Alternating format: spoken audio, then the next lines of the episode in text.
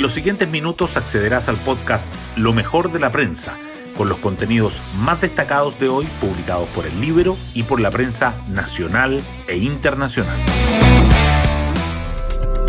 Buenos días, soy Daniela Vaz y hoy viernes 24 de junio les cuento que el gobierno recibió una buena noticia ayer. Los trabajadores del cobre depusieron el paro y se sentarán en una mesa con representantes de la empresa para acordar el proceso de cierre de la fundición Ventanas. Pero no se avisora un escenario tan positivo para otra materia, la prórroga del estado de emergencia en la macrozona sur que el Ejecutivo solicitará al Congreso la próxima semana. Desde el mismo oficialismo podrían descolgarse más votos, mientras que la oposición exigiría que deje de ser acotado. Y en materia constitucional, mientras las encuestas son adversas al apruebo, el octubrismo se hizo a un lado luego de que la convención rechazara en el preámbulo el párrafo que hacía alusión al estallido. Todo esto al mismo tiempo que el presidente Boric destacaba los avances de los últimos 30 años y se reunía con el expresidente Lagos con selfie incluida. Las portadas del día. Los diarios abordan diferentes temas en sus titulares principales de hoy, el Mercurio destaca que caída del cobre impulsa al dólar a récord de 901 pesos y la UEF supera hoy los 33.000 por efecto de la inflación. La tercera resalta que trabajadores de Codelco deponen paro tras acuerdo con la empresa y cierre de ventanas sigue firme. El proceso constituyente igualmente sobresale en las primeras páginas.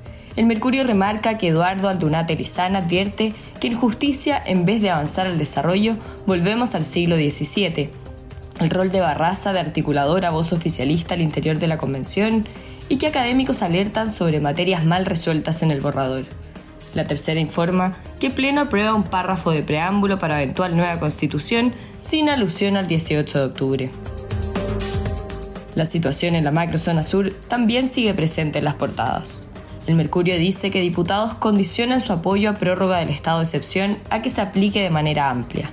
La tercera agrega los difíciles votos que debe buscar el gobierno para extender la medida. Y el diario financiero señala que el presidente de la CMPC calcula que la violencia en el sur le costó a la compañía 100 millones de dólares en 2021. Hoy destacamos de la prensa. Caída del cobre hace que el dólar en Chile supere por primera vez la barrera de los 900 pesos y Banco Central apunta a fenómenos globales. El precio del metal rojo cayó 1,73% y cerró en 3,891 dólares, su nivel más bajo desde febrero, mientras que la moneda estadounidense avanzó 16 y terminó en 904 pesos, su cuarto máximo histórico consecutivo. Pablo García, vicepresidente del ente emisor, reiteró que por ahora no habrá intervención cambiaria. Trabajadores de Codelco deponen paro tras acordar una mesa de trabajo por el cierre de ventanas.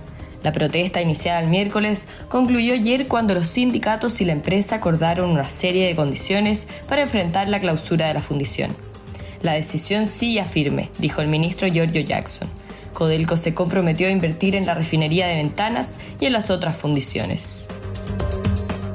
Pleno aprueba solo un párrafo del preámbulo y deja fuera alusión al estallido social.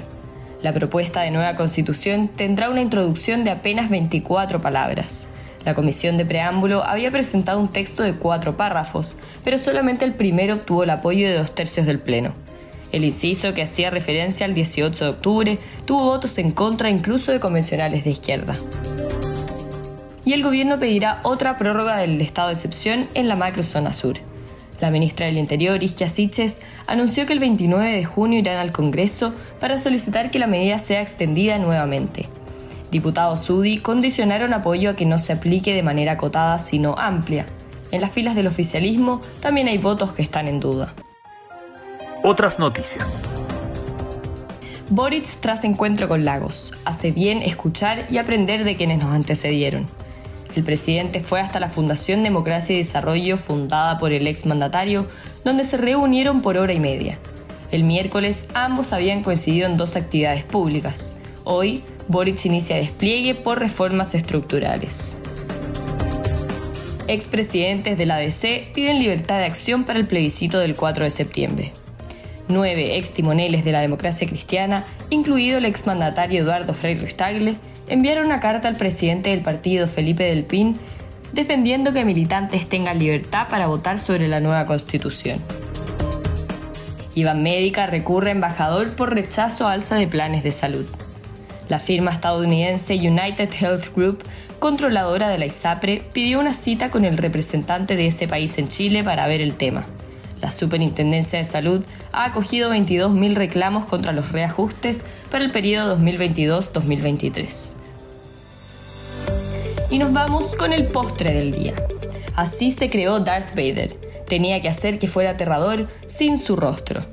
Nacido de la fascinación del cineasta George Lucas por los samuráis, el personaje que volvió en la reciente serie Obi-Wan Kenobi de Disney Plus ha tenido cuatro actores y uno dedicado solo para su voz tan particular. Bueno, yo me despido, espero que tengan un muy buen día viernes y nos volvemos a encontrar el lunes en un nuevo podcast, Lo mejor de la prensa.